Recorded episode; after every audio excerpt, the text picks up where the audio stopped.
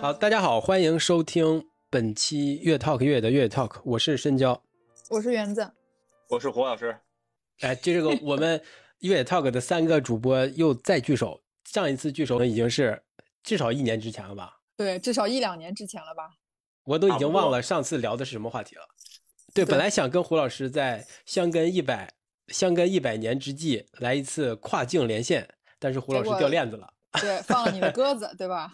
怨我怨我。嗯，但但这在这不是责怪胡老师哈，就是胡老师当时在责怪胡老师，当时在现场可能突发情况比较多，也给我解也给我当面郑重其事的道歉了，这所以我就原谅他了。嗯，又让他重回重回节目啊。咱二二四年底一百零一回之前，咱咱再补上。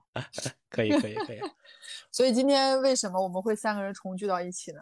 因为原因是胡老师要去去徒步了，就过完年之后要去日本徒步熊野古道。聚在一起的原因就是园子刚才前几前一段时间也去了，就圣诞期间去的，对吧？嗯，是圣诞加跨年吧。所以才会有这一个录制的这个局啊，就是两个人可以相互交流一下经验。胡老师正在准备，园子他他有一些经验和有一些知识的积累，做一个交流。但在此之前呢，我们可能也需要延伸一下，就单纯这个经验和交流，可能也不足以让这期节目。很丰富嘛，所以我就想延伸一下，就把这个节目做做成一期，把这次交流做成一期节目。那我可能先需要问一下你们两个人的一些个人的徒步方面的经验哈。呃，胡老师可以先先说一说，你你都去过哪儿去徒徒过步哈？我知道你在虎跳峡快速徒步过，是不是？你说的是 fast hiking 吗？Trail running 对吧？好吧，快速徒步。我其实所有的路线。嗯，都是越野跑，我没有徒步经验，所以我当时在想去，就是听完园子的这个熊野古道分享之后，我就特别好奇，我也在做自己的计划，时候在想我为什么一定要去选择徒步而不是越野跑？因为我觉得越野跑它从时间成本来说，它的这个经济性更高。嗯，我既可以不用背那么多装备。也可以用更少的时间去完成一条路线，所以这个是我可能我可能是作为一个跑者的先天带入的一个角度去想这件事情的时候，我就在权衡越野跑和徒步的时候，我就在在考虑说，为什么有一些路线我不选择徒步，而是选择越野跑？但是我后来来反问自己的时候，其实找到一个可能类似于给给我自己解答一个方向，就是有的路线，比如说一百公里以内的。我可以选择越野跑的方式，会比较简单，而且它是一个更类似于像是一个环形的路线，可能会更好一些。但是，比如说超过一百公里，可能没法在二十个小时之内完成的一些路线，甚至是更长的路线，可能就需要去选择用徒步这种方式了。所以，这个是我开始慢慢的去想去了解徒步，想去尝试一下熊野古道的一个比较初的想法。嗯，你觉得会不会是因为你压根儿也没办法一百公里在二十四二十小时之内跑完，所以 也别逼太也别别太逼自己。有有有可能可以跑完，对吧？我觉得胡老师现在能力应该问题不大。我是如果是纯粹是跑的话是可以跑的，如果你把它当成一场比赛，或者说你有很好的补给，其实是可以完成的。但是我觉得如果是超过一百公里，其实一百公里只是一个虚数啊。我我想表达的是，就是这种更长距离的路线。那可能有的路线会到两百公里，或者是三百公里，或者更长。那这种路线其实没有办法完全的是通过不间断的跑步去实现的。就是如果从一个旅游者的角度去讲的话，所以我在想，就是更长距离的这种路线，其实还是要考虑到徒步，而且可能徒步里面会有一些我从越野跑中无法得到的快乐或者是一些收获。我觉得这个是我想去尝试徒步的一个很重要的点。嗯嗯。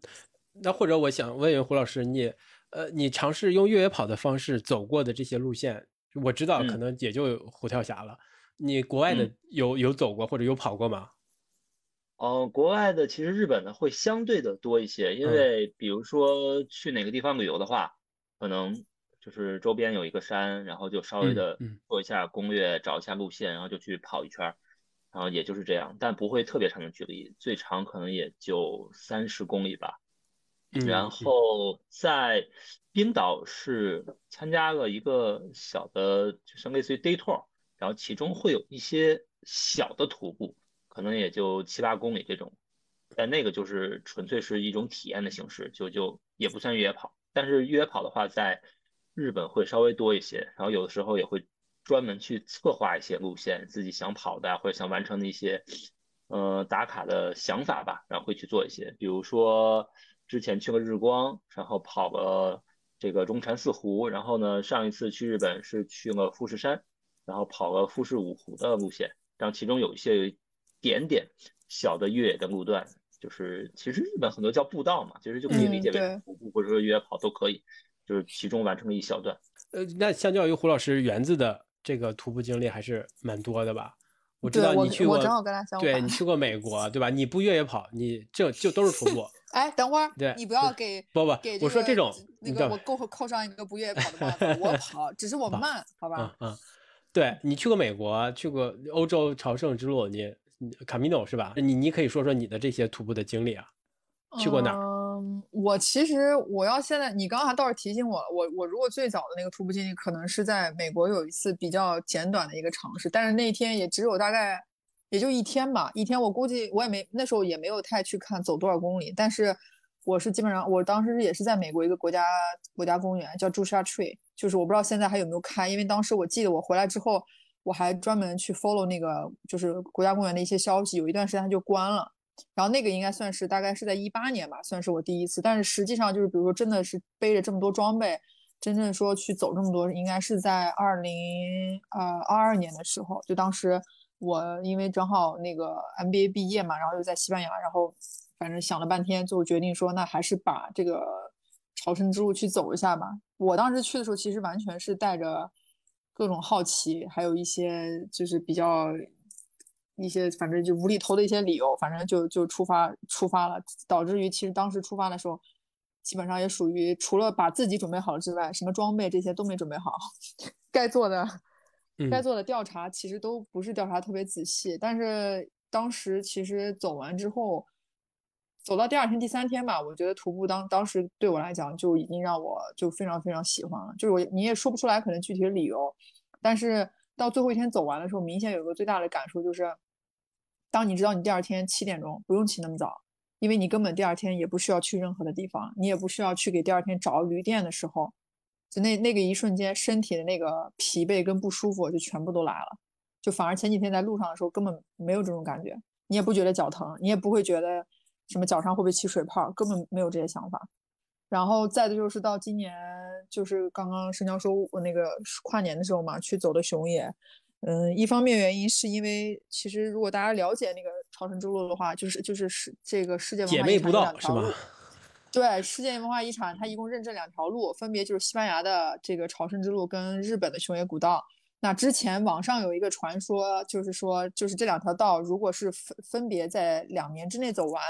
你是可以有一个双认证的这个证书的。那其实实际上也想跟大家破一个这个，就是没有年没有时间的限制，只要你两个走完，你到任何一个地方，只要证明你之前走过，怎么证明？第一个就是盖章，因为其实朝阳之路这两条路上都是有各种各样的章是可以盖的。然后第二个就是你的一些照片加加这个章，然后你只要跟对方证明你已经走过了，他就会给你一个类似双认证的证书，然后同时也会把这个信息就会上传到这个世界文化遗产就朝圣之路它这个官网上。对，所以呢，其实这是我对我来讲，我觉得这是我两个就是印象真的是比较深，也算是很久的嘛。然后国内的话，我没有徒步过，但反而基本上可能越野跑会相对于多一些吧。对，其实我在那个准备这这个聊想聊这个话题之前，嗯，就是也回顾自己有没有过什么徒步的经历哈，嗯。还好像我还各各地我都去过，美国我也我也去过，有一个叫约翰缪尔步道的，你肯定这个应该是非常有名的了吧？我也跑过一小段，在那儿也也见识到了他那个美国的徒步道大概是什么样子的。呃，然后之前咱们跟呃跟跟张诺亚呀，还有跟欧阳凯也都聊过关于美国国家公园他那套系统的步道。对，之前之前研究美国越野跑比赛的时候也了解过他国家公园这套体系。所以对美国那边的步道的系统啊，还有它国家公园的，也有也有一些简单的了解。然后我我也去过这朝圣之路，我应该当然我是我是坐车啊，坐车搞了个搞了个对穿，当时是是什么嘛？是有比赛，去跟比赛，是从这头从这个海岸边穿到了那个海岸边呃，这个但是也走了其中一小段嘛，就是呃呃，每一天休息的时候可能会会前前后后走一点，呃，有一些印象很深的呃的的的感觉吧，就是呃有一些村庄，有一些农舍，可能前不着村后不着店，就那一个屋，里面住着一个老人，他光着屁股在那种地，这个给我印留下的印象非常深，就是在在欧洲的徒步道上见过这种东西。还有他他那边有一些那个就是住宿的那个小屋，可能对我来说是不一样的体验。就在中国和在美国可能都没没看到过，可能美国也有吧。美国更多的应该是是营地，对吧？就是一些什么房车营地啊，还有一些直接露营地。但是欧洲呢，它都是有一些直接可以让你住宿的一些小屋，这个是我我感觉欧洲不一样的地方。后来我我也去在中国也走过那个什么嘛，那个冈仁波齐，当然没走完，走一半。呃，然后也也也次姑娘山也是从那个底下那个镇子到到大本营到山顶，也有也有过也走过一些。呃，那北京周围呢，可能也是跟朋友也走过一些。呃，我发就就会感觉到中国的步道可能跟跟美国跟欧洲的又是不一样。对，中中国在可能大部分我也登过泰山，你们应该也可能也登过，就是都是以一些名山。我登过长城，算对吧？算，我觉得算。长城也是一个。我觉得是一个很典型的，我还去过俩俩不一样的长，仨不一样的长城，是典很典型的中国的徒步路线的一个特征。对对，它就是一些跟可能跟战战场有关，跟战争有关，它都是一些军事用途的一些路线，还有一些呃呃，因为之前也想想拍一些跟那个太行山穿越有关的东一个东西，也研究了一下太行山。太行山有一个什么太行八行，就是也是一个古道，就是很多呃。有军事用途，也有民事用途。就是晋察峪，就是穿越太行山的时候，就会走这八条线，啊，从山这头穿越到山那头，呃，这个也留下来了。现在也都是一些徒步爱好者经常去的地方。呃，当然，就是你看像北京周围的一些野长城什么的，那过去肯定都是一些军事用途的。现在大家都会沿着一些长城路线，或者是以长城为目的去去做这种徒步徒步旅行。对，我觉得这个是中国的，可可能在在我看来是一个。比较显著的特征，它就是可能更多的是一些历史上遗留下来的一些民用的或者军事用途的这种路线，对吧？那那日本呢？日本我是真没去过，我就是徒步路线我是真没去过。当然我去过几次日本啊，但没没没上过山。我我不知道日本可能我听，因为要给园子剪他那个节目，所以我也去 了解了一下日本的路线。他那个可能跟宗教关系比较大。有好多像你们走那个要去胡老师要去走那个园子走过的那个是不是就是一个参拜道是吧？对对对，它就是一个参拜道。对，那就是一些是不是跟宗教有有些关系？就是磨练身心那种一些苦修啊什么的，这个就这个特点。反正在我看下来，美国那边呢，美国那边它还是不一样。美国跟欧洲、跟中国、跟日本可能都不一样。他们那个美国那边可能对荒野的保护特别严格。你看，我们知道好多越野跑比赛，像西部一百、像硬石一百这种，可能可能世界影响力都有的比赛哈，它可能规模也就几百人，那不像 UTMB 这种动辄小小大几千、上万人的这种规模。那那就是因为他们对这个野生公园和荒野的保护真的非常的严格。我这个严那个跟张文亚他们聊天，他也也提到了嘛，因为这个是美国的立国之本嘛，他。他就对荒野的尊重，是他有有别于，因为他是从欧洲出来的，他必须找到自己的那个民族信心。呃，欧洲人可能更强调人文，更强调历史沿袭。那美国人找的这个精神支撑，他就是跟荒野的关系。那同时，他也会给在这个公园里开辟一些步道，就像什么。呃呃呃，了解美国的越野赛的也是通过这个原因，就是那个大大峡谷是吧？有对穿穿好几回。我看那上上面有一些人挑战 FKT，直接都有一些水龙头可以直接喝水的。我在约翰缪尔步道中间也是有很多这种水龙头是可以直接喝水的。对，这这还是就是这这是我对比观察下来看到的一些不一样的地方。那中国我觉得也是有宗教的这这个特点的吧？像冈仁波齐应该也是一些呃藏传佛教是圣山嘛，然后周围也是转山。呃，有了这个步道，那我们过去就是一方面是旅游体验，一方面可能也是感受一下在这个宗教氛围。这就是我我看下来的这些不同地区。当然我没有去过东南亚，我没有去过南美，可能就更更野生一点吧。呃，就我看我感受到的可能有一些这样文化上或者是历史沿袭上的一些不同。看我经验还是很足的吧？我靠，真的。我觉得你这个叫什么？对我比你们都足。对对对对，这叫啥？就是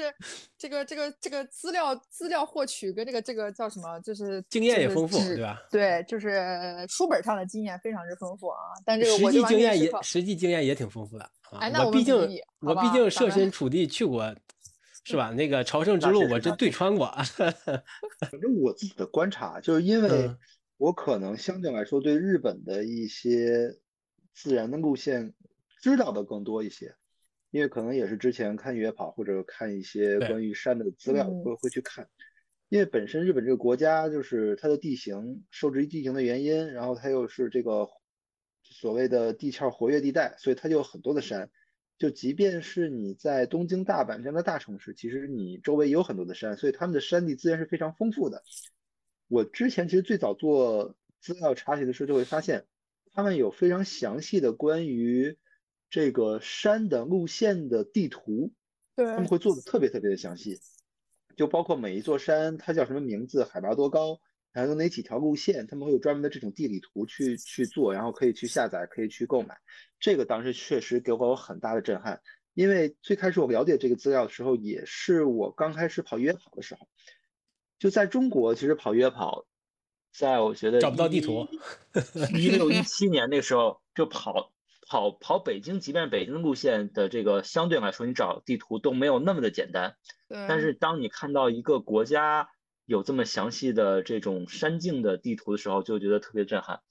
再有一点是我之前去日本参加一个越野跑比赛，就是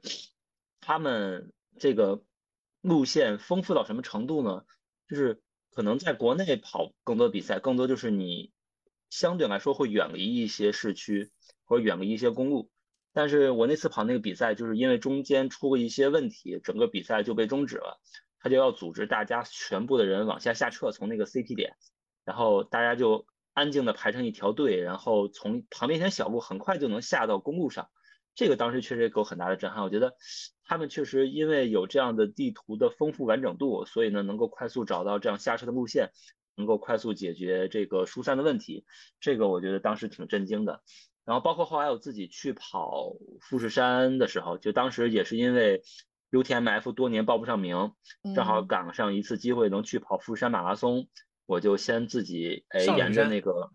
对上个山，沿着路线做一下这个小的规划，就是也咱也别一下子跑个一百英里出去再回来，就中间折了一下，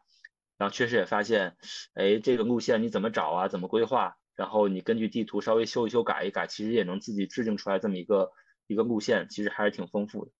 就是这个当时给了我一个很大的便捷性，我觉得确实就是日本的一些不管是越野跑也好，还是徒步也好，在山地的资料的这个分享上面，或者说在这个信息的完整度上面，确实比较便利。这个是我而且我觉得，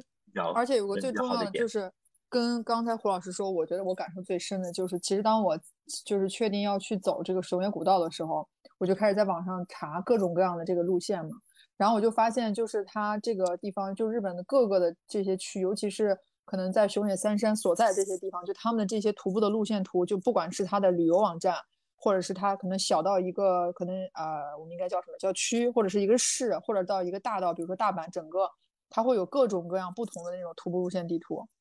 就它真的是做成像我们可能原始以前拿那种地图一样，它就会有很多的路线，然后上面都会给你标清楚，比如说这个站在这条路线上哪里会有可以乘坐公交车，哪里可能需要坐船，就它把所有的这些信息，就是真的是像手册上全部的 PDF，就是做的非常的详细。你们提到这一点，应该是一个只有有有切身体验的，可能才是感受最深切的。就是你要去那儿吧，你找不到地图，这确实是很麻烦的。中国可能到现在都没有这套东西，就除。纯粹是靠大家社群，什么两步路啊、六只脚呀，对吧？就这些社群分享才有的路线。对对对对，所以就其实刚刚在开始前，胡老师不是还跟我说，不是还在我们还在聊吗？说为什么这个作为一个户外的人，不把路线提前导入到手表里？其实他是他是有这种提前有些路线会在网上也是能找得到的。嗯。但是我为什么不不愿意做？是因为我其实徒步到现在我都不是，我是完全我不喜欢，就是把一个路线弄到手表里，然后按照这个路线去走。一方面因为。如果你真的用导航这个模式的话，就比如说你偏离一点点，手表都会提醒你，对吧？这明显的强词夺理吧？这是明显的找理由吧？不，我不是懒，我是就是我就是不喜欢，因为我本来就是属于那种在徒步过程当中，我比较喜欢就走哪里算哪里。有时候我也不带，有时候要是因为后来是因为录录播课，我会拿手机录声音。有时候可能手机我会直接开飞机模式，我也不想看地图，就我可能我我是默认这条路是怎么着都能找到路的。所以我就不大，我我我我能理解园子这个点，就是他可能是觉得熊野古道本身比较成熟，而且它又是在每一个路段都会有指示牌告诉你到一个下一个地方多远，或者现在多少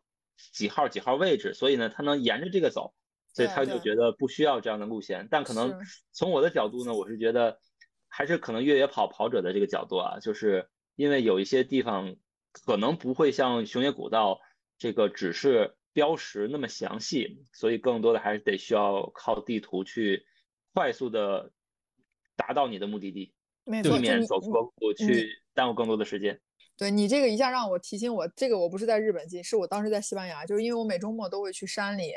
就是去跑个步，或者是跑不动了，我就可能选择徒步。然后有一次就是。我其实是已经把那个路线导到手表里，那是我上一次跑完的路线。但是呢，我我到那个中间之后，发现面我当时我的面前有大概两三个路口，就两三条路，有有一条路看上去像是自行车骑出来的，就不是人正常走那个路。然后我当时都记得很清楚，就是我也没有管手表的指引，我就直接顺着自行车那条这那条路就走了，因为我当时心里想也是默认这个是可以走到那个同样的一个终点的。结果走到一半的时候。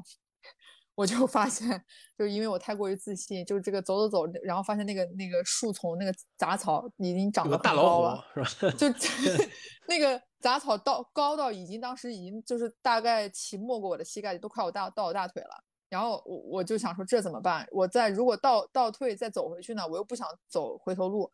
我就真的是硬生生，你知道，我就在这个就是这个干枯的这个草丛里面，就一路就硬生生走出一条路来。后来我是手脚并用翻过了一个山头，然后翻到那个山头上之后，发现哦，那是他们徒步走路，我才从原路就顺着那个徒步路就会回到我的终点。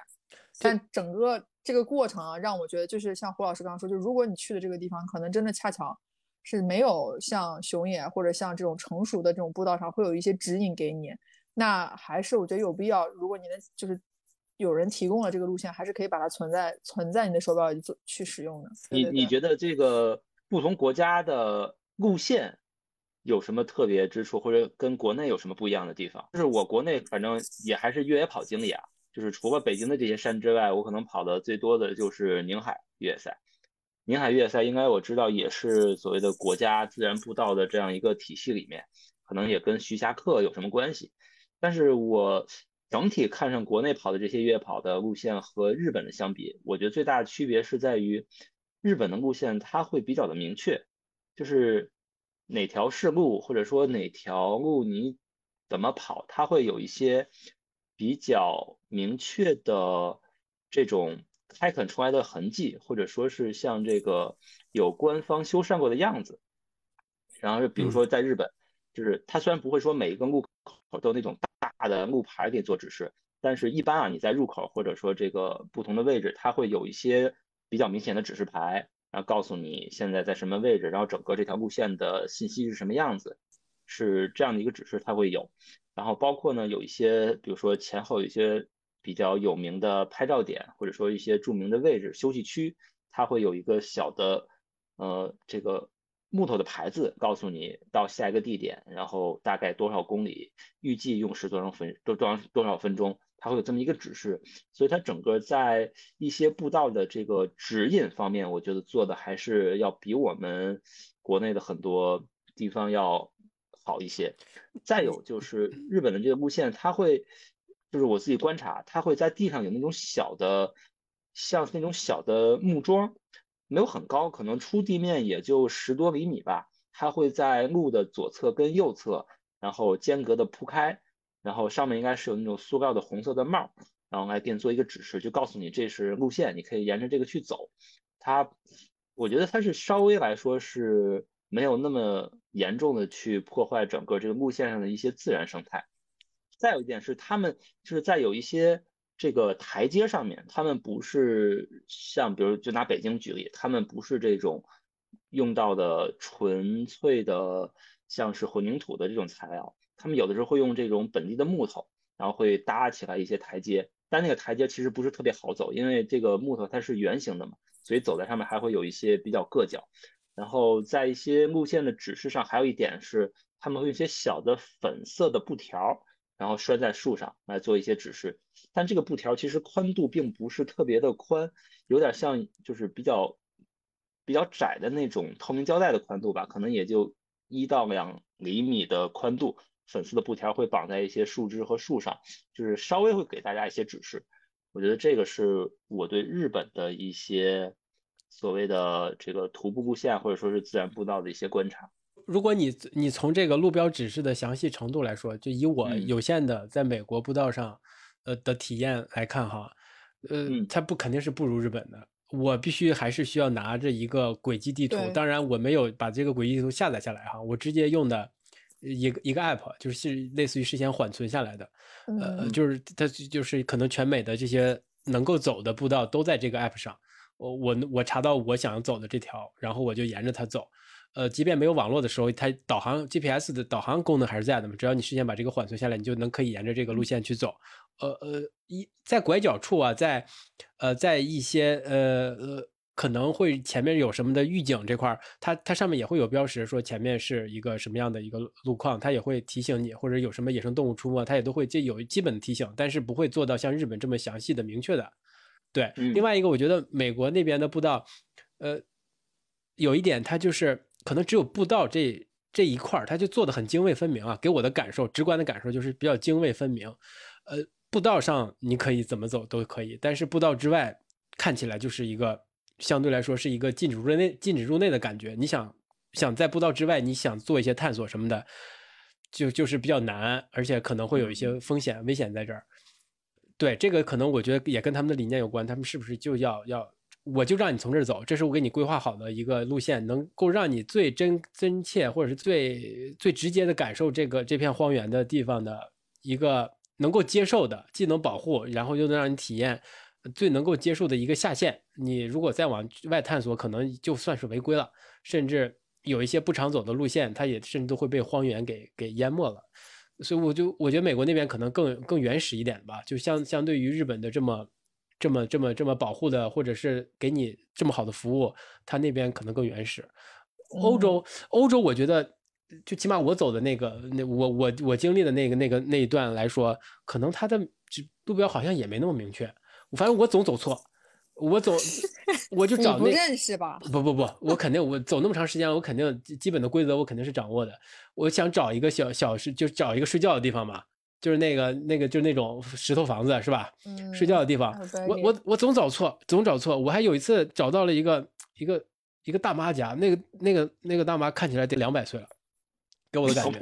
就巨就特别 特别蹒跚，人家是不是？不是特别蹒特别蹒跚，特别老，在法国嘛，完全不会英语，肯定不可能了。他就话都我觉得说说不清楚。我进去了，就是都进去到他的房子里去了，就看着他，就缓缓的朝我走来，就给我吓坏了。然后我就赶紧走了。我就在想，我现后来我就想，这老太太如果那那个领地意识够强的话，或者感受到危险的话，端着枪出来给给给我弄死，我估计也就弄死了。我这很危险，所以我觉得欧洲的可能也没那么明确，或者是我真不认识，反正很乱，就乱七八糟。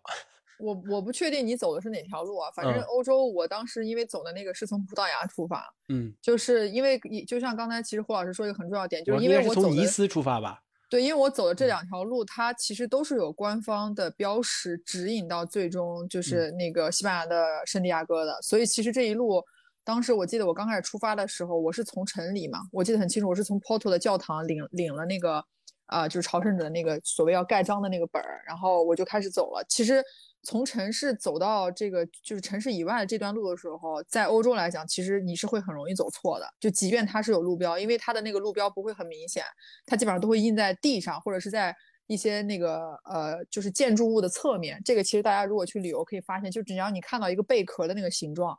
它其实就代表这条路就是可以通往圣地亚哥的。但是你只要走走走到一个路口的时候，你就丢了，因为你根本就不知道下一个在哪里，你也找不着。所以当时我在这个城里走的时候，我就那时候我就其实有一点心里有一些在想，说这是什么道啊？不是说是朝圣之路嘛，对我当时想说这怎么这这这都给我走去哪儿了？然后我就一直走走，一直走到说我走到葡萄牙的那个边境的时候，Porto 的边境，我才真正的感受到说 OK，我已经远离了城市了，开始走就真正的这个所谓就是呃朝圣之路这个路了。那我觉得欧洲可能不大一样，是因为它这个就是它不不，首先第一它不会像日本的熊野古道一样，是真的是在这个所谓就是你刚刚说参议道就在原始森林里面。它是一个怎么讲城乡结合处，就是你在欧洲走这个路的时候，你沿就是随便的旁边的这些，你都能看到很多住户，甚至于可能比如说你没有水了，或者你很累了，你都可以去旁边一个，比如说加油站啊，或者是可能有一个很小的一个别人家的住处，但是它的门是敞开的，然后它会。比如说会有一些标识，会欢迎你进去休息。我是觉得可能就是欧洲它这种徒步的路，它会是有一些官方的，官方是会介入的。就为什么会这么说？是因为其实，比如说因为你朝圣之路一走也要很多天嘛，就你每天晚上住宿的地方，它是专门会有一个官方提供的朝圣之路的住宿点。然后除此之外，其实它也会有各种各样的书。其实，呃，现在可能线上我觉得会也有各种各样朝圣之路的 app。就之前我我在路上就遇见很多人，他们还是用比较原始的用书的形式，就比如快到的时候，他会上面有电话号码。我其实我觉得最惊讶的在于，他这个电话号码，我不知道他是更新过，还是说他压根这个电话号码就没变。就是他上面给的这些住宿，只要你打电话，他真的还是有人的。携号转网。对，就 就。然后我就我我当时后来就路上不是遇见我那个嘎咪的爸爸，我还跟他说，他说他买的这个是去两年前刚印刷的。所以我就在想说，哦，那估计是有人在翻新，对，因为他们就有一些，比如说年纪稍微大一些，四五十岁的人在路上，他们是不太会喜欢用 A P P 去查，或者是还是会习惯于翻书这种形式。所以我觉得这个可能是就是欧洲这种徒步它做的比较好的，即便你说你真的找不到住的地方，就是他在一些大的点，他一定会有官方专门给朝圣者住的。那这种所谓官方，就是它是统一的价格。对，然后我就最后直接 booking 了。对，就其实你找 booking 也是 OK 的。对，那这个呢？就就旅馆了，住酒店就是跟我在日本这次经历非常之不一样。就是我真的要跟大家说，你要去走熊野，一定一定提前一个月就开始在他的 Kumano Travel 的官网上开始去订酒店，因为这个是最有保障的。然后其实当时我对这件事情就非常之不认可啊！我不认可的点是在于，就是怎么讲，我我。首先，我觉得我是不大可能说，可能一个月之前我就确定说在下一个月的某一天花十天去走这件事情啊。所以呢，我就在想说，那那你就对啊，我想说，那你一个月就让我定，那这中间变数太高了，而且他这个，啊，这这个就属于你的朝圣的心不成。对啊，朝圣心在成，这提前半年就定了。不，但是呢，你你你也也不能这么说，好吧？就是我我心还是很诚的，只是我觉得这个是提前让这么长时间把它。把它定下来，这个就不太是我的风格。但这次确实也吃了教训了，就是就是因为日本它这个熊野道，就是熊野古道，它真的是需要你提前在它的官网上去定的。那因为我当时决定出发的时候就是一个星期前，所以就注定这个官网基本我根本就定不了，它全部都 block，而且又是一个淡季。然后我就开始用这个最传统的，对吧？就是 Airbnb、Booking，连我连 Google Map 都使上了，就所有我能搜的网站全部一通上，然后最后就变成是。就是出发前先订了两天的酒店，然后第三天的酒店是在第一天晚上订的，就属于反正没走到一个地方，得想一下今天晚上住在哪里。就这个感受其实是后来感觉，就走完之后觉得，哎呀，好像有一点不是特别好。但其实，在那个过程当中，这不很好吗？过程当中其实我觉得还挺好的。但是，但是你要这样想，如果我真的订不到的话，那确实是就是会。就不可能，就不可能订不到。呃，不不不，还是会有这个可能。然后刚刚其实胡老师说的一个也是我特别明显的一个发现，就是他刚刚说，就是他那个地上其实会打很多那种钉子一样的东西，因为熊野熊野古道它是鹅卵石的路线嘛，就是其实我还是很推荐大家。如果有这个机会的话，哪怕你去，可能你就去走那个所谓高野坂那条线，也就三公里都可以，因为那是真的非常非常，我觉得这是起码我觉得这是日本就是保留这种所谓他们有一个叫什么森林思想，就是就它的那种森林的那个状态，就真的很像我们看的《千与千寻》那动画片里的那种感觉，就是它它所有的那些松树都是非常非常高，而且都是非常笔直到山，而且整个这个里面森林里的这种。就是植物的多样性和它的潮湿的程度，就会让你觉得反正我是觉得进去之后就感觉那个负离子是非常丰富的。然后我当时在路上走的时候，因为它熊野古道它是反正中边路，它是每个地方都会有一个那个木的木，就是相当于是一个木的指示牌，它就会在上面告诉你，就是会按数字从一一直排排排排到八十几，就你只要你只要走到一，走到二，走到三，就说明你没有就这个路肯定没错。然后它在路的这个中间出现岔路口的时候。他一定会在不是不是熊野这个道的地方会摆一个牌子，那个牌子上面就写的就这个不是 Kumano Kodo，那你就等于走它右边这条路就肯定没错。但是到晚上的时候，其实它会有一些很小的小路口，你会发现说，哎，好像这条这几条道都能走，但你不知道往哪走的时候，它的地上就会有一个，我当时还真的去摸了一下，它有点像是那种水泥打到那个那个就是应该打到这个土里面，然后在上面就像你说，它盖了一个。小铁皮片儿，然后那个铁皮片儿上面就会用，反正我这次去去看见全都是粉色的丝带，就会很明显。然后一开始其实我特别好奇，我以为这是，我心想说这是水管。然后最搞笑的是，我一开始以为是别人掉了一个发卡还是什么，然后我就过去捡了。然后我警察叔叔。然后我在那捡，抠抠半天我抠不动，最后我发现哦，原来它是钉，它是 钉在这个里面。然后走了一天之后，我就发现哦，其实这个也是一种标识，就尤其是到晚上的时候，就可能你带着头灯，有时候不大能看得见那个那个木桩木桩的时候，你就看地上那个粉色的就可以了，你就基本上就肯定可以沿着这个走出去。所以我觉得这个是对我来说，我觉得也是他们可能日本他们这个做的比较比较真的是比较细心的吧。啊，那胡胡老师，你在准备要去走熊野古道这个，提前都做了哪些的功课？就有什么住宿啊什么的，你已经开始搞了吗？其实，其实我我想就是来来解释一下那个园子说的为什么熊野要提前这么久预定。对，这个是我的一个猜想。我猜想可能是就是因为在熊野路线上的这些民宿也好或者旅馆也好，它本身的能够容纳的旅客的数量，我觉得是有限的。嗯，他可能是想更早的去确定有多少人能来，然后有多少人能够。就是反正他提前先做计划吧，要准备多少的东西，然后来评估自己的接待能力。那如果就是对于游客来说，或者对对于徒步者来说，可能他看到这些呃民宿被预定完之后，他可能也会考虑说自己的一个。这个行程是不是要改变？比如说你出发之前就发现你已经订不到了，那就是可能会，哎，来告诉你不要再再往这走了，然后要注意一下安全啊。这种我就可能会有这方面的一个考虑。再有一个考虑，可能也是因为熊野里面应该也没有这种特别豪华的连锁酒店啊，这些，嗯，可能也是他们对于这个自然环境保护的一个角度吧。我觉得可能还是这种方向考虑会多一些。嗯，我其实那个后来有一天，我从本宫大社就是结束之后，我是走了他那个就是呃小云曲岳，就相当于是小口。然后小口那个地方，我当时住的那个民宿就是在 Airbnb 上，反正就是确实也真的是太幸运，就他是就就那么一间房。然后我订到之后，我其实就有问那个房东，他还是英语还还 OK 的。我就说为什么呃就是在熊野古道上，其实这些酒店都非常少，而且一定要提前一个月就要订。然后他就说，其实就比如像 Kumano Travel，它这种官方的，其实就算是官方的熊野专门预订住宿的地方，就他们其实是会，呃，大概提前两三个月就会去跟这些就是在线上已经就是提交过可以给大家当这个民宿的这些酒旅馆的人去提前，他真的是提前两三个月就会联系他们，联系他们的目的就像胡老师说的，因为他们房间很有限，所以他希望就是能给。就是住客有一个比较快的，可以把一条这种住宿可以定下来的这种方便的便利性。因为我也是听我那个房东跟我说，我才知道说，其实熊野就是如果因为熊野他你也不可能一天走完，所以基本上你如果在那个 k u m a Travel 上面订酒店，就是你的你下一个家酒店的人是知道你上一家住在哪里的。这个的方便性是在于，如果你有东西落在那里，其实他房东都会帮你去联系下一家酒店。或者是之前的酒店会告诉你，比如说他可能我有客人把什么什么东西落掉了，然后你可以帮我把这个东西怎么样快递到哪里哪里去。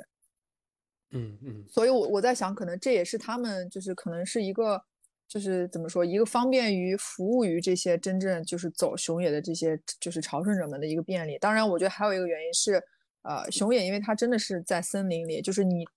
出从你的住的地方出来之后。你在走这个过程当中，基本上就是不大会有任何再让你像欧洲一样可能随便找个地儿可以住，是吧？对，什么咖啡厅啊，什么根本没有。然后我我也不确定，因为我去的时候正好是十二月份，也算是冬季，我不知道说在旺季的时候会不会有出现说，比如说也有一些大家就是把房门打开。就是会给你去去帮，比如说问你要不要吃东西啊，就是很热情的欢迎你进家里的这种这种情情况出现啊。反正我十二月份去是基本上所门关到，我我我只我只遇见过猫，就是偶尔看见 两三个那个就是日本的就老老爷爷老奶奶拄着拄着拐，然后从旁边过去，基本上我就没有再遇见过过别的人了。就这个是。就是他真的是那种，就是让你满满的孤独感，就满满的就是一个人的那种感受。这个就是欧洲不大会的，是因为就你走在路上，你总会遇见就是路过的人，就特别要不要，动不然就把窗车窗摇下来跟你说句啊什么 bon gamino，要不就路过的人特别开心的跟你聊聊，要不然就是什么什么抽烟的大叔，反正就一路总会有人跟你打招呼。这个我觉得是在这个就是这个算是徒步路上，就是他的人。遇见的人给我来讲，我觉得也是一个最大的不一样。除了就是园子说的最直观的体验，最直观的直觉性的这种住宿的东西哈，呃，以及呃你是在十二月是十二月份去，胡老师要在二月末去，这两个时间天气情况应该基本差不多吧？我我觉得应该还不太一样。二月末我觉得对于日本这个海岛气候来说，它可能相对来说温度会已经高一些了。但是是不是降雨比较多？可能我还得去查一下。这个也是，对啊，我觉得可能通过天气条件，然后要判断自己的这个装备带什么东西啊？对啊，嗯，对对对，嗯，说到装备这个，其实我我觉得也是可以跟大家讲，就是这两条道都有一个服务，就是它可以做这个就是行李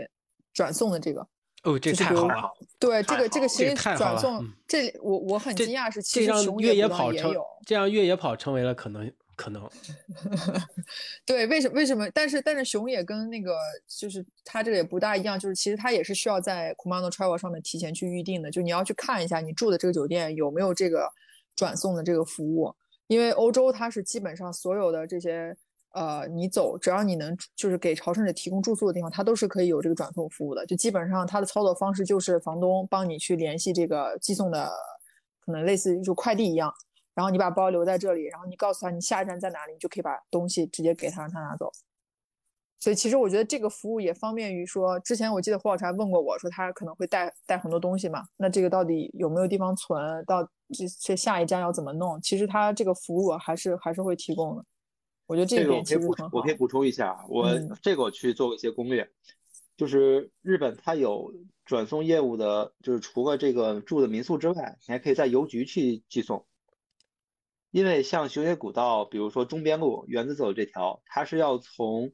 呃，这个本州和歌山的算是西侧，一直走到东侧，要穿过去，所以它不是一个环形路线，你没有办法整个环回来。对。所以因为我前面又要去大阪，然后后面要去东京，所以中间这段如果我徒步的话，我就肯定不能只是背一个这个徒步的背包，我肯定还得有箱子。那我其实就可以从。就是就是基田边这边，就是白滨这边，然后直接把箱子寄到这个东边。那其实我的中间的徒步的这几天，我就可以只背我一个徒步的背包背背包就可以了。这个我觉得是非常方便的。然后加上原子补充的，可能有些人他你在不同的路线上面，你还有一些转送的话，可能会就是这个长距离和短距离都能搭配到一起，这个确实比较方便。嗯，还有一个我突然间刚想到，因为转送这件事情嘛，就是还有个不大一样的是说。就是就以这两条徒步的路线来说，熊野是一个你只可以选择用走的形式，或者中间你走出这个森林可以选择坐公交，如果你身体不舒服，但是你是不可以有骑行的，你可以选择有越野跑。因为其实我到后面到最后就是往纳智那边走的时候，其实我有遇见过反向过来的人，基本上他们都是越野跑来的。怎么分辨？就是他什么都没拿，就背了一个越野背包，然后拿俩水壶，就 就很快就从你旁边就就过去了，也会跟你那个 say 个 hello 什么的。但是呢，西班牙的朝圣之路就像刚才其实盛教说他是坐车，就是他其实是可以用坐车的方式到达这些地方的，而且你也可以选择骑行，因为我当时走的时候路上就遇见有一一波从英国他们骑车过来去骑到圣地亚哥了，所以我觉得这是两个其实也是一个很大的不一样。哎，那我想问一下，就是。这次装备上面，园子有什么特别的准备吗？我其实因为这一次我自己知道，就是我没有办法去选择寄送的服务，所以其实我当时在选为什么没有办法呀？就是因为酒店的问题，对吧？对，因为我根本都不知道下一个住哪，我就当时想说，我我也别别别搞那么多衣服了。当时还在想说，哎，我是不是多少应该准备一个跨年那一天的这个这个换装的衣服？后来想一下，不可能，因为没有办法。把这个行李去存在哪个地方，然后我就基本上就是穿了一身衣服，然后带一身替换的，就基本上都是为了 for 徒步。所以，我我那个时候就在想，说我基本上保证我的这一个六十升的背包，就是背包里面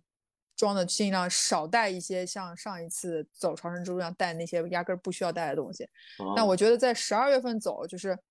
可能最重要的第一个就是，首先我觉得还好带了头灯，因为。虽然我当时跟自己心里是说一定要在五点钟之前走完，因为五点之后日本就是已经就太阳就已经下山了，就它瞬间就会变得非常黑。那森林里就更更你别指望什么什么日光星光。对，熊野古道是一个真的是个古道，朋友们一颗灯都没有，好吧，任何日光灯什么什么 LED 啥也没有。所以当时我想说，哎，我把头灯带上。然后第二个就是我戴了手套。我觉得手套也是一个，就是当你其实因为咱们跑越野跑知道，就是尤尤其比如说晚上的时候，就如果你距离长的话，戴手套是很有必要的，因为你手需要保暖嘛。然后第三个我觉得是小东西，就是帽子跟袜子。袜子嘛就就很好说了，这对吧？你你总得让脚保持这个干燥的舒服。帽子是因为我当时想说，我戴了两个帽子，一个是走热的时候防晒用的，一个是晚上天温度降下来的时候保暖用的。嗯，所以除了这些小东西之外，其实装剩下装备，我觉得因为十二月份，嗯，我当时看了一下天气预报，就是预告是说这一个星期之内是不大会下雨的，然后温度差不多在十十二到十五度之间吧，晚上会冷一点。所以当时我就是，呃，除了穿一件，比如说就是羊毛的速干 T 之外，然后可能外面会加一个抓绒的衣服。对，这个时候就要 Q 一下我在迪卡侬专门买的 fleece 啊，然后，然后还有一个就是夹薄一点的那种羽绒的夹克，然后再加一件冲锋衣就够了。所以这个路途路路途过程当中，基本上我的外套就是一直这样，就是冷的话我就会把最外侧加上，热的话我就会把那个脱掉。当时的温度是大概是什么情况？当时中午的时候温度差不多可以到十。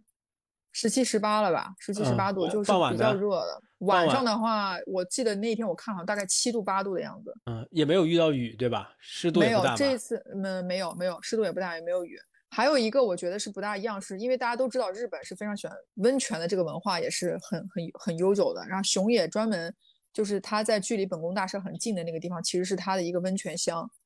就是你可以那边基本上所有的旅馆都是带温泉的。那这一次，其实我觉得对我来说，就是可能跟朝圣之路最大不一样，就是我每一天晚上结束都会去泡一下温泉。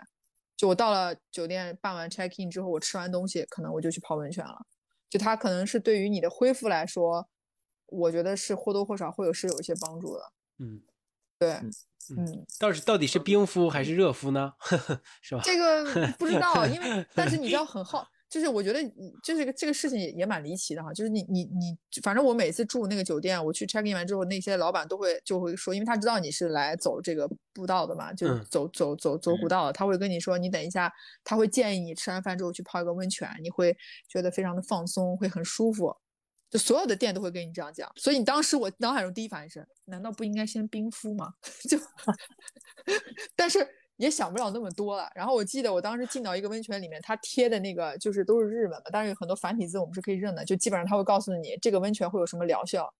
然后针对运动的人会让你什么缓解肌肉的什么酸胀、什么什么酸痛、什么压力。然后如果你有一些什么其他的疾病，它会让你怎么怎么怎么怎么样。所以我当时就心想说，哦，好吧，他既然有这样的解释，那我就默认为这个是对我比较好的。嗯所以我就属于独享。独享一个汤泉，你知道，就每天每天都可以有这个。我觉得对我来讲，当时我心想说，行，也挺也挺好。这个既然没有办法选择行李寄送，那就用温泉来弥补一下自己的，给自己放放松。那你你背的这些装备大概重量是多多多大呀？我出发之前没有称，因为我怕心里有压力，就觉得当但大概中间的时候，我稍微称了差不多二十五公斤吧。嗯，那我这么重。二十到二十五公斤，因为呢，我这个洗漱包还是有点沉的，就洗漱包。哎，我来补充一个问题，就是刚才园子说了，你的背包是六十升的，因为这次我去前前两天去看的时候，我也看上一个六十升的背包。但是你这个从你到日本到离开日本中间是几天？就是你除了这个背包就没有别的箱子了吗？对我什么箱子都没有，我是十二月二十六号开始走的，然后我是一月一号从日本出发。就我二十五号晚上到的日本，所以基本上应该是七，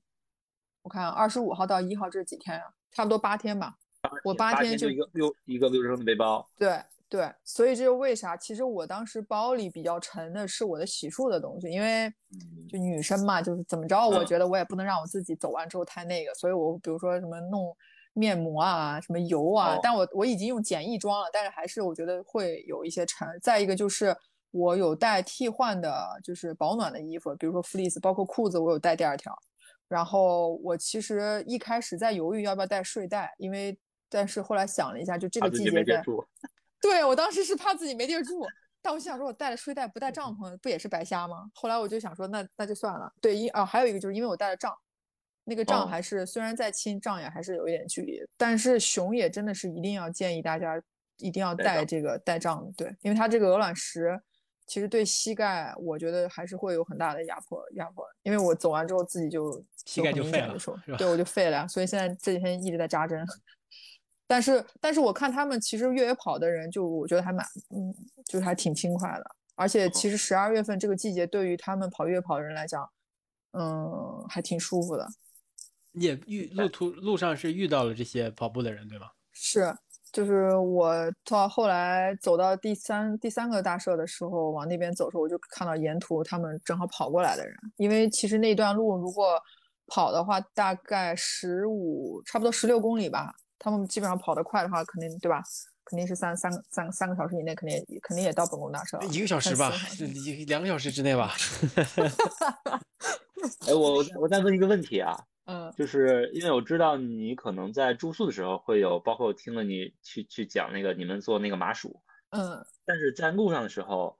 你第一天是去了便利店买了饭团，然后中间这个路线上有没有买补给的地方？嗯，答没有，没有，就是。也可能是因为，首先第一，它路上是没有这种就是所谓自动贩卖机的，就因为大家都知道去过日本，肯定都是七七幺幺，真的是遍地都是，这个是非常方便的，就是你只要到任何不是自动贩卖机，对，就是便利店，对对对，便利店非常方便。但是其实现在我当时还专门去问过他，我说有没有这种就是自动贩卖机，他说沿途有一些大的公交点，它是会有这个贩卖机的，但是这种商店，只要你从那个就是田边开始出发。就上了这辆车，到了第一站开始走，就已经不会再有这种这种地方，除非你走到本宫大社。所以当时我第一天的吃的，我其实是在七幺幺里买完之后就一直带在身上了，就基本上我也会提前让它加热好，就即便凉了，它也是从热的变凉的嘛，对吧？热的变凉的，热的变凉的，比凉的凉的变凉的要好一些。我就把它提前加热完，然后背到身上。所以第一天我就等于所有的吃的就是在七幺幺买完了，然后第二。当第二天出发的时候，我是先在民宿预定了，就是一个算是呃 lunch box，就它专门有一个就午餐的 box，它里面基本上就是理解成就是三坨寿司，就是六个寿司啊，不同的品种。对，啊，这个也想跟大家说，就熊野古道的这个住这个餐食是单独的，就你一定要跟你住的那个人说你要，他才会给你准备。你如果不要，嗯，反正我这个季节因为是淡季，所以他也不会给你准备。然后我当时是我在 Mamo Travel 上看到的，就是很多民宿。它会写着你的住宿是包含住跟餐有几餐，它会写的比较明确。对对对对，所以我其实会建议大家，如果 OK 的话，肯定是要一个晚餐。如果早餐，比如说你你本来也没有吃习惯，或者自己可能带点面包，你可以不要。但是如果你可以的话，就点晚上的晚餐要要的。然后午餐你可以让他给你准备一个这个这个 box。所以等于我第二天就是带着这个 box 就出发了，然后我就吃了其中的一个饭团作为早餐，因为六个嘛也太多。然后我就出发之后，到第到第三次到第三天第四天的时候，其实我也都是基本上是在民宿，然后订完东西吃的，我就把它装好，然后就走了。所以其实熊野的这条路上，就是尽量如果像胡老师，因为你跑跑越野赛，你我觉得你肯定也会去准备一些，比如说像能量胶这种，因为其实我在路上真的是带了，我真的是带了能量胶，因为我这一次走这个季节，它我出汗并不会很多，但是。就还是会走着走着感觉就是，嗯，感觉去就是像有点像你缺缺水或者缺缺缺一些这种盐呐糖的那种感受，所以我就会很快的把把那个能量胶挤到嘴里。我反正我在日本的一些越野跑的时候吧，我的装备基本上我也可以给大家分享一下。嗯，我觉得首先要带的是充电宝。对，可能可能就是在跑或者在走的路上，你不会频繁的用手机，不会特别频繁的拍照，但是这个信息电子时代，其实充电宝还是非常非常有必要的。而且其实充电宝现在不仅可以给手机充电，有的时候还能给你的头灯充电。这个还是挺有挺有必要的，这个特别对。对，第二个我认为在日本一定要带的是熊铃。为啥呀？就是我真的我在国内其实跑步跑越野跑，我很少能遇见动物，但是在日本几次吧，遇见猴子，然后遇见这个山鸡，遇见鹿，这都是有的。但是我没像园子这样遇到野猪。就是其实日本的这个。人跟动物这个共存的这个环境还是比我们要好一些的，所以这个山里面吧，你有一个熊铃在身上，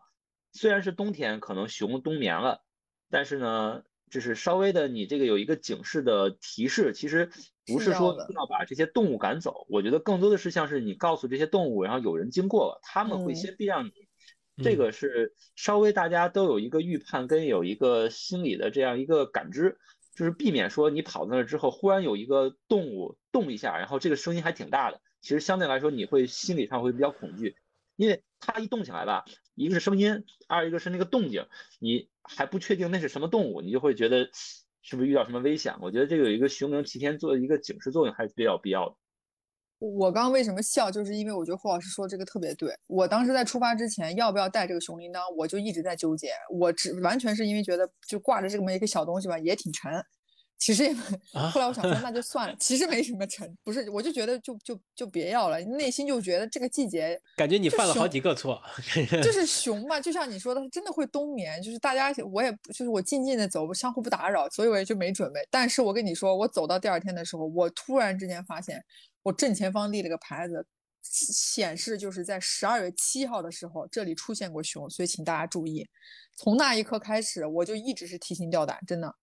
就是走路也不敢像之前一样走的那么大跨步，就是就是用这个这个登山杖的时候，也不敢把这个登山杖时间用的很大，就是因为我发现，天哪，今天是十十二月二十七，然后二十天之前这里出现过熊，然后那时候就非常之后悔，为什么？没有准备这个熊铃铛，所以我觉得他这个提醒是很有必要的。对，而且我后来发现熊铃其实它有很多种。我最早买的那个，它就是一个像一个小铃铛一样，你不管放哪它都会响。但是我后来在一些日本的装备店里看到，有的熊铃它是有一个类似于控制开关的，就你有点像自动铅笔，有点像自动铅笔，你摁一下，然后就激活它那个铃铛，它就晃起来可以响。但你比如说走到熊野大社，或者走到某一个住宿的人多的地方，你可以把那个开关再关掉，它就一晃就不会有声音了。哇，这个还是挺有必要的。对对对，这个我觉得下次我可以去买一个。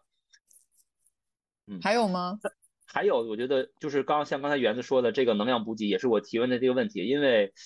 比如说短的路线其实还好，你稍微跑一跑，能遇到有卖吃的的地方，其实都可以。但是像熊野古道里面。真的，如果是没有卖补给的，那一天可能徒步个十多公里、二十公里，这个自己身上还是要还是要带东西的。就是除了能量胶之外，我觉得最重要的是一些坚果呀、一些能量棒，这些比较重要。然后还有一个，我这次也是这两年吧，体会比较深的，就是羊毛的打底确实非常比较，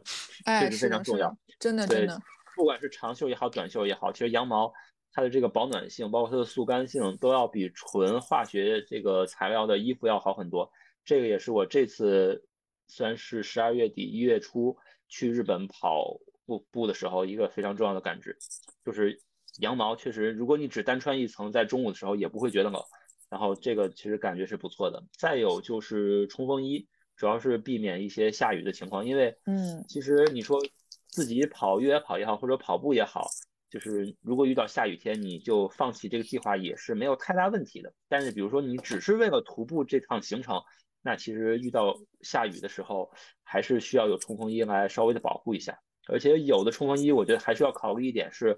就是这个冲锋衣是能够穿在这个背包外头的，因为有的背包是有这个防水罩的，有的可能没有。但我觉得就是哎，对，给背包准备一个防水罩也比较有必要性。对，这这个我觉得是非常非常有，确实防雨罩这个真的是很很很少很少有冲锋衣能把六十升的包罩起来吧？那个加加大码吧，三叉的可能可以。对，我只见过能够把越野包罩起来的冲锋衣。哎哎，但我真的见过那个专门设计，就是它在后背的位置会设计一个类似于大的一个包包裹性的设计。然后，但是它的买一个大号雨衣可能好一点。对，我也在想说，为什么这么逼自己呢？就不能买个大号雨衣吗？雨衣你就是还得套嘛，套起来会稍微麻烦一些。主要雨衣不帅，对吧？嗯。是拍照不好看，对，雨衣没有牌子，嗯，对，显示不出审美。比较重要的，还有一个在日本比较重要的是现金或者说公交卡，嗯，就尤其是我们 国内的人去，就大家在国内更多的可能现在微信啊或者支付宝这种线上支付会非常非常普及了，但是你到日本发现，即便是在东京这种大城市里面，有的时候你还是会遇到。需要使用现金或者是可以刷卡更便捷的时候，尤其是像山里，比如说你遇到一些地方信号不好，或者真的你的手表、你的手机、你的充电宝都没有电了，那可能现金还是非常最后保命的一个东西。对我其实下一个就想跟大家说，一定一定去日本要准备一些现金，这是肯定的。就你可以拿现金去七幺幺再买东西，就是可以把它换成零钱，但是现金一定要的。啊，另外就是如果大家就是选择要中间转乘需要坐公交。那你肯定还是要准备一些特别零的这种零钱，就我们所谓这种硬币，对，否则的话，其实是他基本上也不会给你找的，就是也很难，他也不会让你，比如说把很大额的这个现金投到里面。所以其实现金是可能对于我们在国内很习惯这种刷卡扫码来讲，真的是，嗯，是一个你需要准提前准备的。哎，我我有一个问题想想问园子，就是他那个新年打麻薯应该算是一个传统的仪式，对吗？我我不知道在这个熊野古道这条线上还有没有什么其他的仪式，因为我对日本的了解可能大部分都来自于电影，甚至对熊野古道第一个印象也是有电影，对，有个叫什么神哪呀哪神去村，就是讲，对啊，就那个应该就是在深夜，就那个森林描述的应该就是熊野古道是同一片区域吧？嗯，对，是的，是的。对，所以所以我在里边看到了，它有一些什么类似于祭山神啊，就是跟森林祭祭祀有关的一些仪式。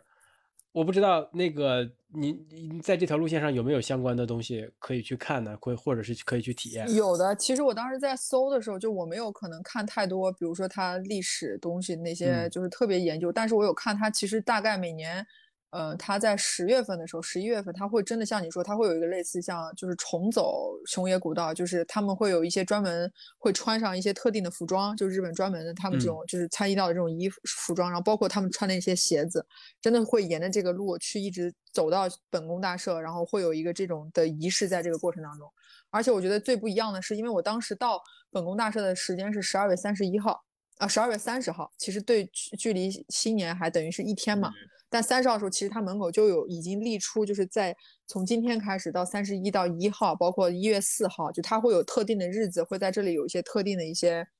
呃，我们也对有些祭祀的，对对对对对，它会有一些不同的仪式。然后除了不同的仪式之外，因为可能它有一些特殊的年份，它会在这些大社会有一些特殊的，比如说日本很很喜欢写那种字，就他会专门卖那种不一样限定的那种，算手幅一样的东西。恭喜发财是吗？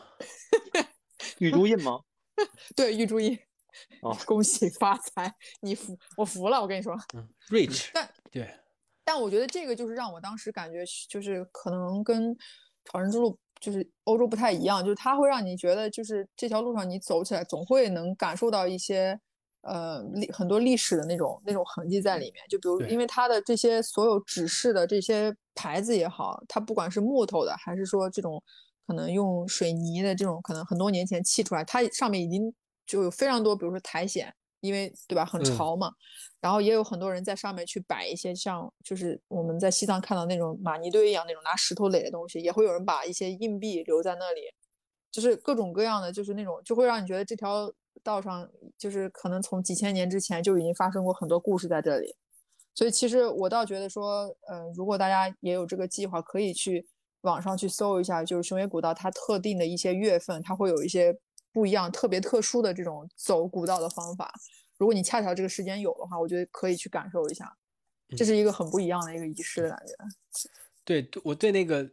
对那个日本感兴趣的，可能也是这一方面吧。它确实不一样，它会有一些很传统的民俗文化去有一些保留，有一点神秘的感觉。就是在其他的地方，就可能不会见到这么嗯这么丰富的一些民俗遗留吧。大部分可能都被现代社会给侵侵蚀掉了。嗯，对对，日本它这个还是嗯，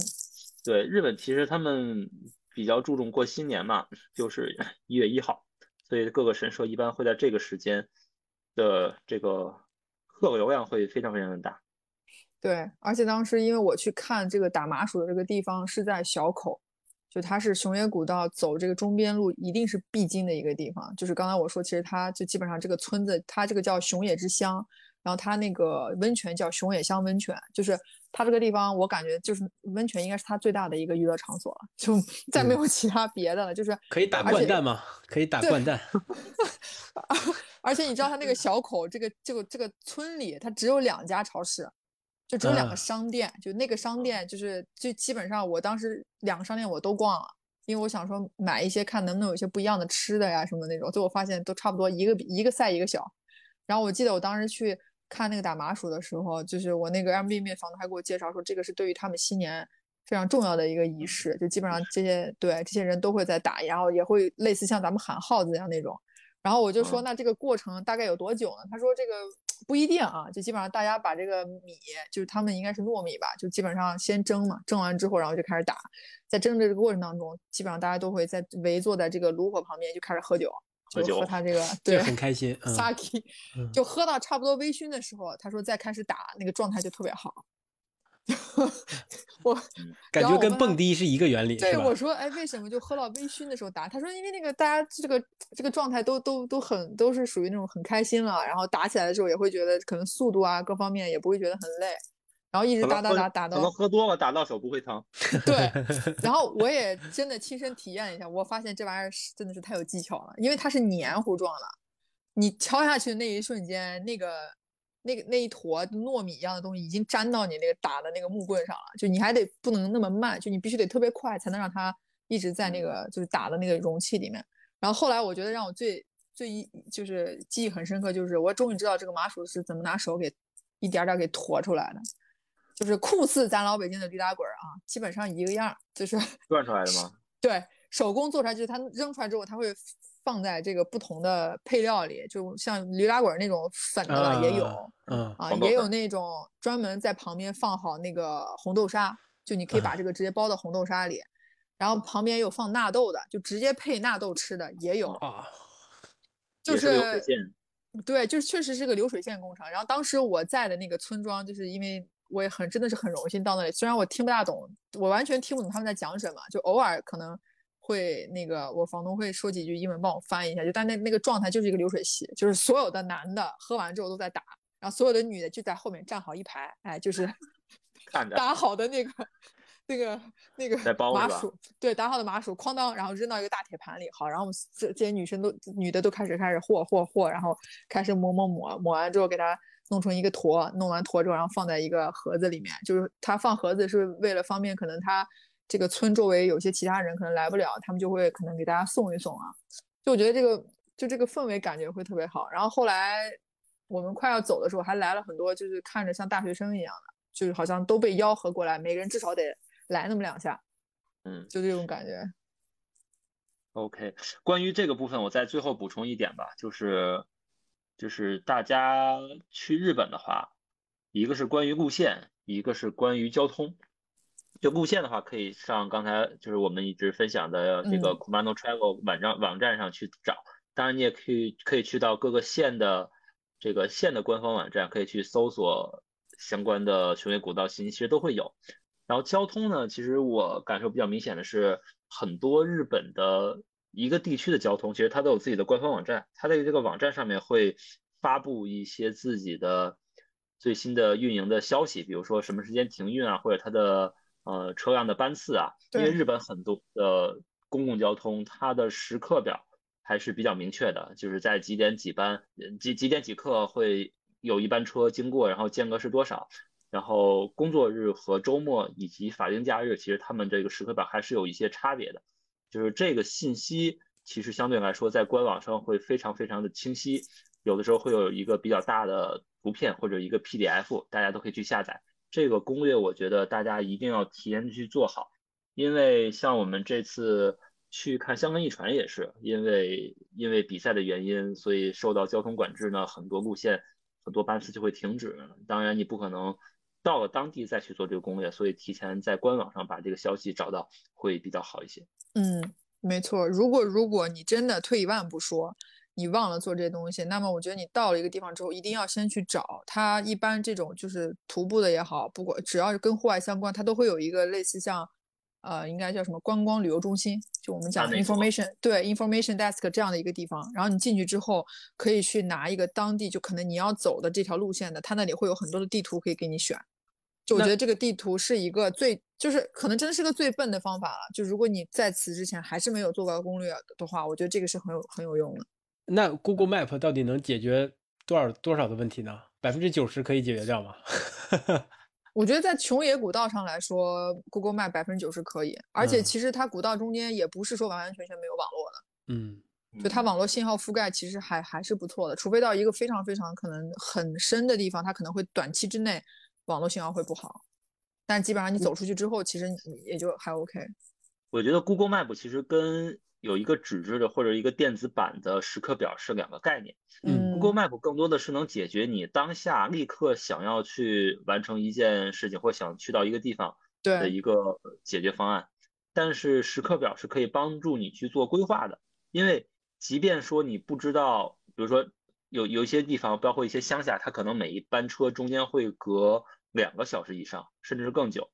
当然，你有一个规划时刻表很好规划的时候，你就可以发现我应该在什么时间赶到什么地点，然后即便我赶不到，那我可以在下一个时间段之前赶到哪里，或者我有什么其他的方案，我觉得这个是非常有必要的。尤其是像在日本这种地方，其实你需要更好的去了解一些关于交通方面的信息，因为不管你是在像熊野这样的乡下也好，还是在东京、大阪这样的大城市，你去坐地铁、坐电车，其实。这个时刻表也是日本交通里面很重要的一个文化，我觉得是很好能帮人去做规划的一件事。对，而且确实像胡老师刚刚说，对他他这个基本上时刻表真的是按照你在网上查的那个，他我觉得他准确率真的是非常高的，起码能到百分之九十的准确率。起我预言真的是这样，就比如说他说六点五十八分这个车会来，他真的六点五十八分这个车来，就他他他的这个就是准的这个程度跟。可能就像你说，你提前做好这个，会让你自己时间更更充裕一些，这是肯定的。嗯，哎，那我我还想问，就是胡老师，你除了对熊，因为你是打算要走熊野嘛？但是在此之前，你有没有也，比如说有有过去其他日本其他徒步的一些路线的你的准备？那我可是之前有一个很伟大的设想。来，你讲一讲，我听听得有多伟大。这条路线叫做东海自然步道。嗯，哎呦。现在有新设想了吧？现在不不，这这是我大概一一八年、一九年时候的想法，就是当时想的还是 FKT 呢。哎呦，这那为什么？这条路线，这条这条路线总共是一千六百九十多公里。哇塞！从从东京一直是到大阪。那为什么？为你当时怎么会想要去做这？是因为 FKT 的原因吗？没有，其实当时了解这条路线是因为也是有铁环富士山越野赛，就它其中有一段路线是跟这个东海自然步道是重合的。然后我就当时特别好奇这个名字，我去查了一下，然后发现就是也像刚开始最开始分享的那样，就日本它有非常完善的这种徒步或者说是登山的路线的信息，所以呢，一条路线能有一千多公里，我当时就觉得这个在国内其实不太敢想。美国也有很多是吧？美国也有很多类似超长距离的徒步路线。对对，甚至有那种专门叫 through hike 是吧？就是那种纵贯式、穿越式的徒步。这也算纵贯，其实。嗯。对，因为它其实这条路线上会经过日本很多的县，然后我觉得应该是一种不太一样的体验，而且感觉上完成这件事情还是挺酷的。如果有有人跟你说我完成过一条一千多公里的徒步路线，或者是要越野跑的话，我觉得至少这个人也算一个准大神级别，算算是有点毛病是吗？对对对，然后这个其实其实就是这条路线，它上面有很多的这些小的路段是可以拆分的，包括像是 UTMF，然后像是一些富士山的路线，包括富士五湖，其实它都是和这个东海自然步道是有一些重合的，所以。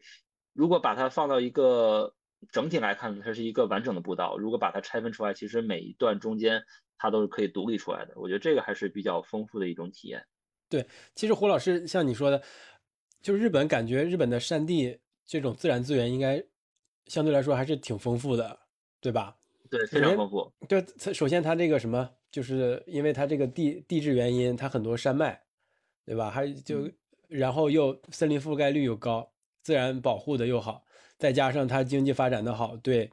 对一些步道的维护和一些基础设施的建设又好，就非常适合这种超长距离的这种徒步。嗯嗯，你其实不仅仅是超长距离的，包括一些大城市周边的小的山上是吧？对对，单日叫日本叫日归嘛，就是包括你从东京出发，然后到一些周边的县，然后这种当天去徒步再回来，其实这种这种这种日归的行程，其实他们也比较丰富。这种就是非常的完善，但但是东京东京周边最有名的一个徒步路线就是高尾山，嗯，在八王子市，然后这个其实大概从东京的新宿站坐车也就需要五十分钟，然后就是非常适合东京这个当地人，然后去去当天往返，而且我而且我觉得啊，就是包括我作为游客，其实。连续去日本个一周左右的时间，我都觉得天天在城市里面逛街啊，然后购物啊，其实相对来说也会有一些比较的枯燥，也需要一些调剂。所以，比如当日的这种有一些自然环境的体验，或者一些其他运动项目的体验，我觉得可以稍微做一些调剂，也是不错的。嗯，就是我之前也了解过一条，是不是叫什么四国遍路啊？也是一千来多公里吧？对对对对对，是那个是对，那个应该是纯宗教发发起的，我是那个那还是偏佛教，是佛教是吧？就纯佛教的一条路线，那个我感觉看起来也是挺厉害的，什么就是一千两百公里，有一千两百年的历史，对啊，一八十八座佛寺，这这种数字 都让人感觉，对，这个其实是真的比那个熊野的上面遇见的这些，就是它，因为它是像你刚刚说，就是。佛寺这种，它会更，我觉得可能感感觉上去，我觉得比熊野听上去还要更难。对，而且你看，还有一些故事加持，是吧？嗯，对。他们这个会带一个类似于一个斗笠，然后上面会写着这种四四国遍路，然后会穿一个类似于像就是披肩的这样的一个衣服，然后拿着一个木头的小类似于登山的东西，然后 比较虔诚的会。走遍四国的八十八个寺庙，然后也类似于盖章或者说是写玉珠印这种方式，然后去完成打卡的朝圣。对，呃，你看还有一些故事加持，是不是？就当年第一第一次走的是那个空海法师，而且你胡老师刚才你说的那个三件套是吧？就是斗笠、那个手、那个杖，还有白衣，你是他应该也是有传说的吧？他说因为以前走的就是那个路线可能没有现在这么完善，中间可能会遇到一些危险嘛。那中途如果是挂了的，如中途如果挂了的话，就他那个斗笠就是一指一个棺材的意思，然后那个手杖就是墓碑的意思，那个身上那袭白衣就是兽医的意思，就是就死了死了你立刻就可以下葬走啊，死了就可以立刻下葬，不是难难难怪我就对啥也不缺，对我看到有人说说如果完成这条路线是会感受会会得到灵性上的满足。嗯。就直接入土为安了，对吧？这啥也不缺，直接入土为安。但是我我知道日本还有一个就是可能比较有名的，就是日本有日本其实也有阿尔卑斯山嘛，对吧？嗯，横跨六线的阿尔卑斯山，就其实它这这条路线也有很多给大家推荐。但是我看有人会觉得说这个可能会太过于欧式，是吧？说对，就是路路线相对于比较少，就通通常不可能不会像我们刚提到其他地方有这么多，就是我们可能普通人或者大家。比较会去常选的这种地的路线路线，就就看那那个阿尔卑斯山，可能真跟欧洲那边的阿尔卑斯山地理地貌上有点相似，可能更险，或者是更对吧？对，更险一点，所以就技术难度更高一点。它的主体在长野县嘛，那其实我觉得可能就意味着它又是什么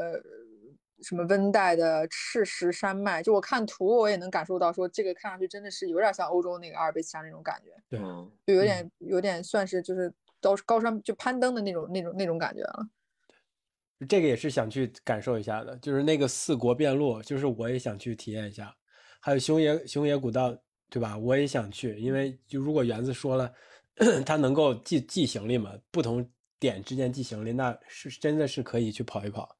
还有阿尔卑斯山也想看一看，但是还有胡老师说的富士山。我问一个问题，因为熊野古道它有很多条路线嘛，就像圣地亚哥朝圣之路一样，它有很多路线。那你有想过去说把每一条都走一下？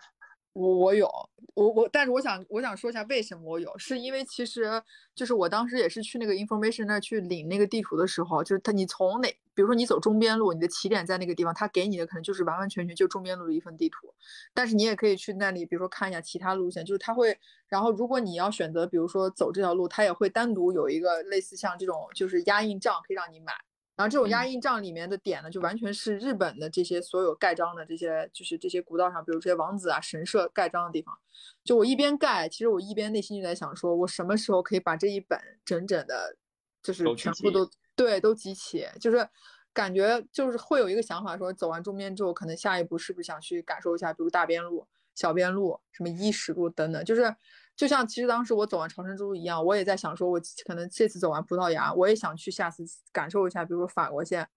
或者是西班牙的另外一条线。就是，嗯，我我是觉得这个可能是徒步对我来说让我觉得比较上瘾的。就是你在结束的时候，其实你内心里已经在期待着下一次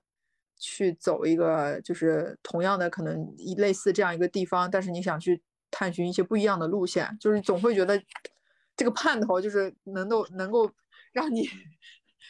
逼着你，就是赶紧想说，哎呀，快快快，这个走完了吧，马上赶紧想想下一个地方去。下一个。对。哎，它里面的那个章是一样的吗？还是不一样的？呃，不一样，就是它日本这边的盖章，它都是这样，就是它我我给它起了个名儿，就是反反全是自助式的，就是 这个是跟欧洲不一样的。就欧洲的这个朝圣之路的盖章是你要沿途你要有一个发现的眼睛，就是它有很多店呢。基本上有一些是在咖啡厅，有一些可能是酒店，有一些可能就真的是路边。反正 anyway，他会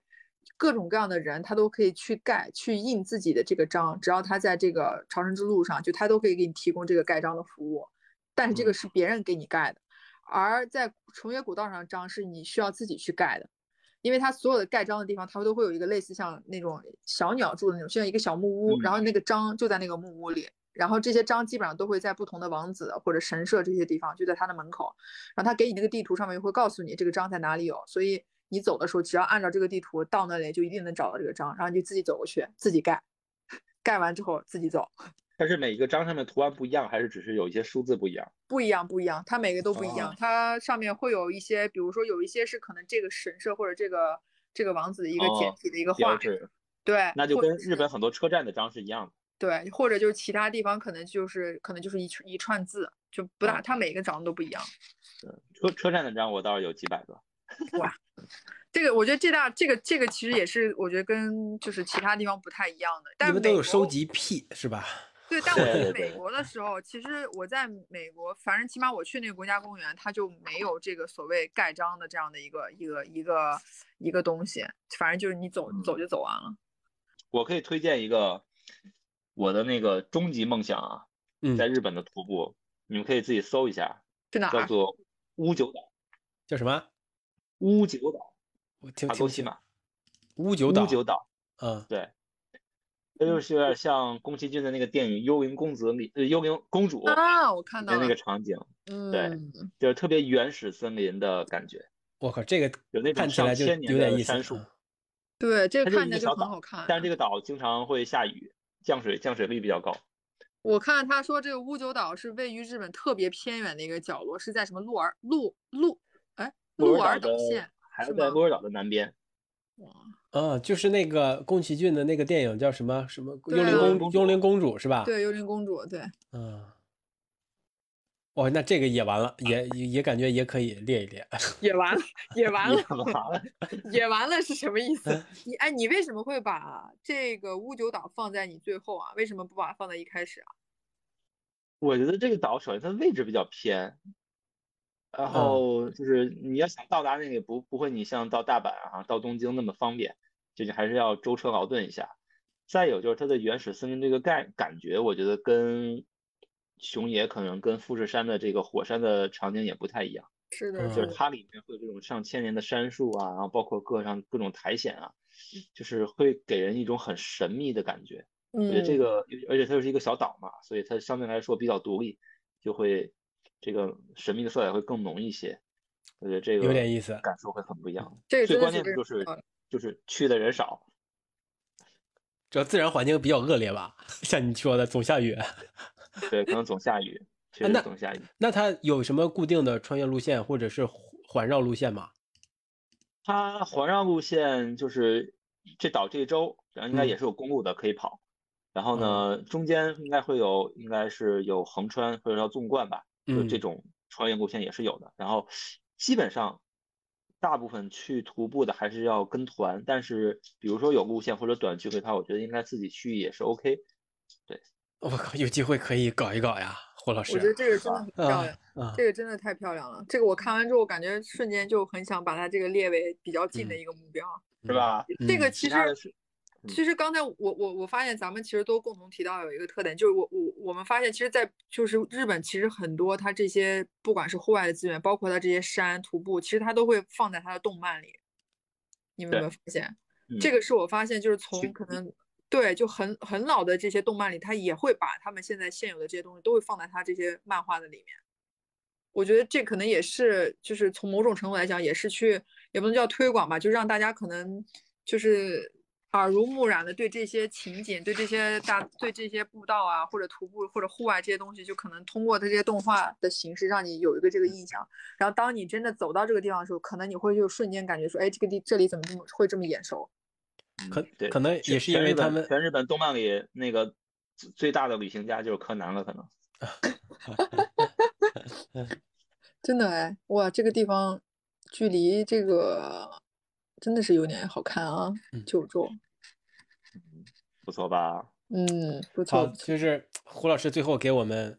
推荐了一个梦想之地。对，他的这个叫啥清单里，对吧？对。对，就是压箱底的是吧？压箱底的分享给大家了啊！大家赶紧抓紧时间去，让这地儿 人多起来。胡老师就不去了。完之后赶紧 赶紧过来跟我们分享一下，把我们这第三个主播给他给他换掉，是吧？嗯，有机会可以去体验一下东海自然步道，完成一个一千六百九十公里的徒步路线。